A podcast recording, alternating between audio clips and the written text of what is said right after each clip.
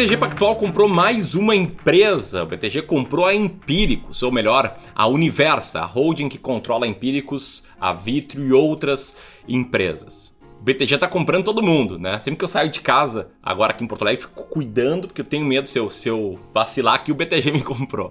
Mas vamos lá, falando sério, o que que muda aí em relação às ações do BTG Pactual? Será que ela se torna uma grande oportunidade? O que está acontecendo com o mercado? Isso é bom? Isso é ruim? O que, que você deveria estar tá fazendo com essa informação? O que, que eu acho disso? Bom, vou falar sobre tudo isso aqui nesse vídeo. Quem se esforçou muito para gravar rápido, para publicar rápido, então, se você gostou disso, senta o dedo aqui no like, te inscreve no canal, clica no sininho e vamos que vamos para mais conteúdo de qualidade. Um abraço. Um abraço não, né? É,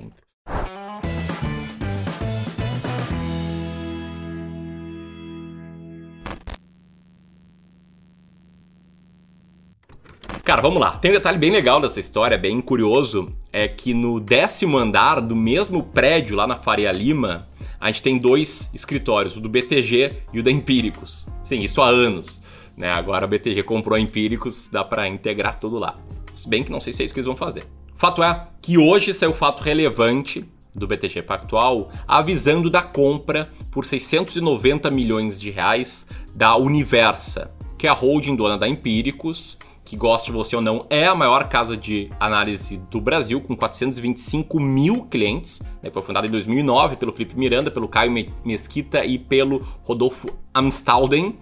E também é dona, né, Universa, da Vitrio. É uma gestora que nasceu recentemente, há poucos anos, né, em 2018, e também estourou uma grande uma grande casa em termos de patrimônio sob gestão, né, se transformou recentemente em corretora e tem hoje 11 bilhões de reais sob custódia é que segundo fontes aqui que a gente consultou, segundo reportagens, tem crescido um ritmo médio de 4% ao mês, com fundos que replicam né, as carteiras uh, sugeridas aí pela Empíricos. Beleza? Eu falei 690 milhões de reais, mas é um negócio que pode chegar a quantias bem maiores, né? até próximo de 2 bilhões de reais, porque o pagamento foi organizado da seguinte forma, tá?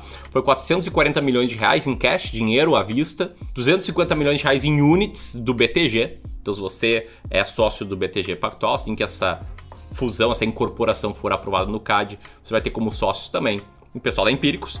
E o terceiro ponto é o desembolso de valores adicionais dos próximos quatro anos, condicionado aí ao atingimento de metas, num negócio chamado de earnout, que é super comum em aquisições, o que possivelmente vai tornar esse negócio um negócio bilionário. Bom, segundo Marcelo Flora, que é sócio responsável pelo BTG Pactual Digital, ele falou o seguinte, tá? O negócio é resultado de um relacionamento de longo prazo construído com base no respeito e na admiração mútua, mas somente recentemente começamos a falar sobre parcerias e outras alternativas mais concretas.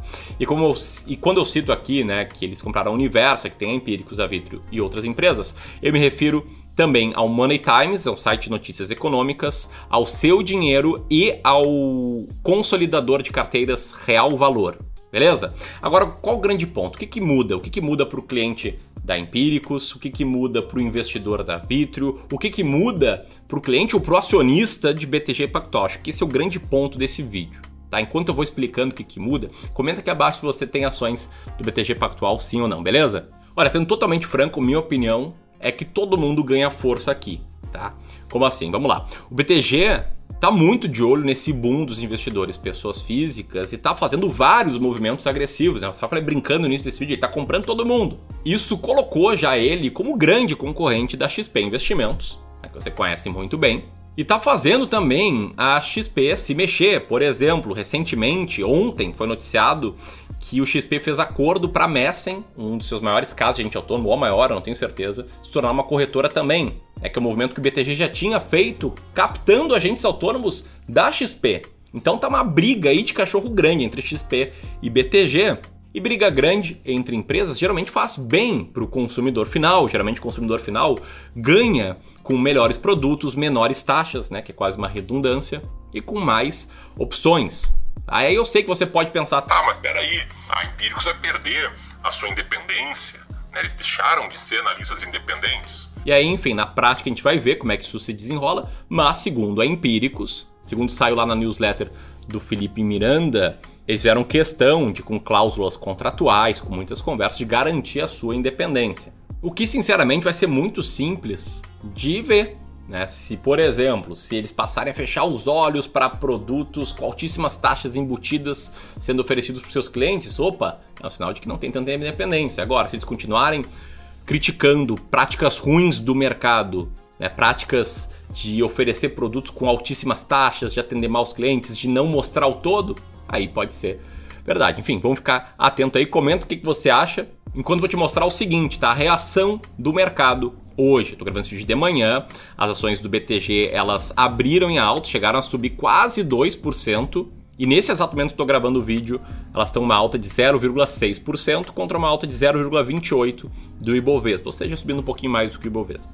E a notícia hypou, né? Tem um monte de site, um monte de revista noticiando aí essa novidade. Eu não encontrei ainda essa notícia aí na Infomoney, mas isso está ligado ao ponto que eu falei que todo mundo tende a sair ganhando. Né? Caso você não saiba, a Infomoney é controlada pela XP, que é a grande concorrente aí do BTG Pactual, né? que faz um gancho com o assunto que tem que falar aqui, que é a questão do conflito de interesses, que você, investidor, tem que estar sempre ligado. Não existe o grande vilão do mercado financeiro, o grande mocinho, o grande herói. Mas você tem que saber avaliar quando tem algum player escondendo alguma informação de ti, quando tem uh, algum player te induzindo ao erro. Enfim, é bom ter muito conhecimento financeiro para você tomar as melhores decisões de investimento. Por exemplo, desde o início do Clube do Valor, eu fiz questão que a gente fosse uma gestora de recursos. Porque uma gestora ela cobra duas taxas, taxa de administração, né, taxa de gestão e taxa de performance. Essas taxas são amplamente conhecidas por todo mundo que investe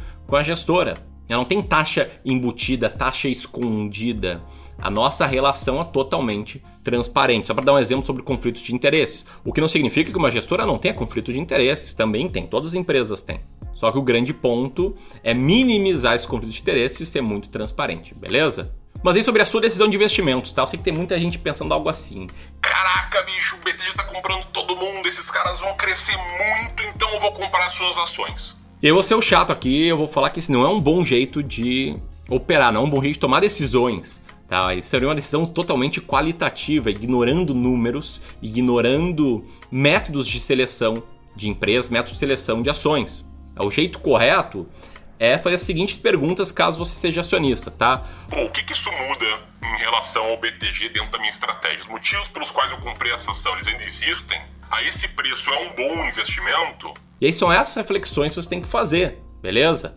É sempre se questionar. Pô, agora faz sentido, ela tá barata. Fácil de ter um percentual dessa ação na minha carteira. E você sempre tem que ter muito claro o motivo pelo qual você tem cada ação aí que você tem na sua carteira, beleza? Claro, isso aqui é uma palhinha sobre como tomar decisões de investimento. Né? Não dá para pegar num vídeo de 10, 12 minutos explicar no detalhe como tomar decisões de investimento, mas eu quero aproveitar de fazer um convite para uma aula que vai rolar no domingão, dia 6 de junho, uma aula gratuita para quem tiver inscrito, que eu vou te mostrar como eu tomo decisões para investir no curto prazo, no médio prazo e no longo prazo. E aí vai ser uma aula mesmo, uma hora, uma hora e meia, com muito conteúdo. Não vou te vender nenhum curso, nenhum treinamento no final. Você está convidado para participar, ó, apertando nesse link aqui, colocando nome e e-mail na página que vai abrir, que eu te garanto vai ser um aulão. E aí você vai entender muito melhor como tomar decisões de o que comprar, quando comprar, quando vender, e não só com ações, tá? Com tudo quanto é tipo de investimento.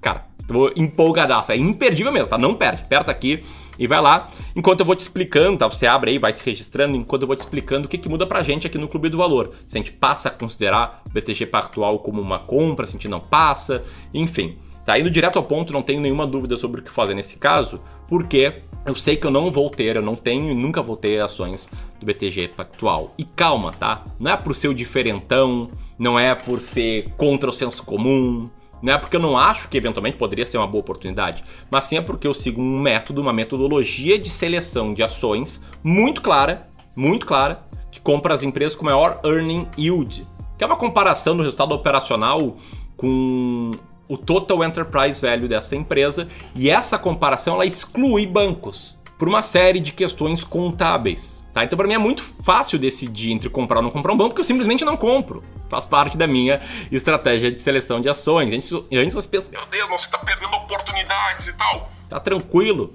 Tá? O investidor ele não pode ter FOMO, não pode ter fear of missing out, o medo de perder uma oportunidade. Ele tem que ter sem clareza sobre o que, que faz ele comprar algo, o que, que faz ele manter, o que, que faz ele vender. Por isso essa aula aí de domingo vai ser tão importante, beleza? Mas apesar disso, apesar de não investir em bancos, eu tenho bons olhos aí para os serviços prestados por essas empresas. É claro, sempre fui crítico e vou continuar sendo crítico das peças de marketing muito arrojadas da Empíricos, que na minha opinião muitas vezes já induziram as pessoas ao erro. Até espero que com essa união eles se tornem mais soft, né? não, não induzam mais as pessoas ao erro, mas verdade, seja dita isso, ajuda a simplificar os investimentos para muitas pessoas, ajuda a democratizar o mercado, a espremer margem e trazer mais e mais informações, quem está ganhando a você, investidor. Beleza? Então era isso, compartilha esse vídeo com quem você conhece que investe nessas empresas, aperta aqui, te registra e eu te vejo no domingo. Um abraço, até mais!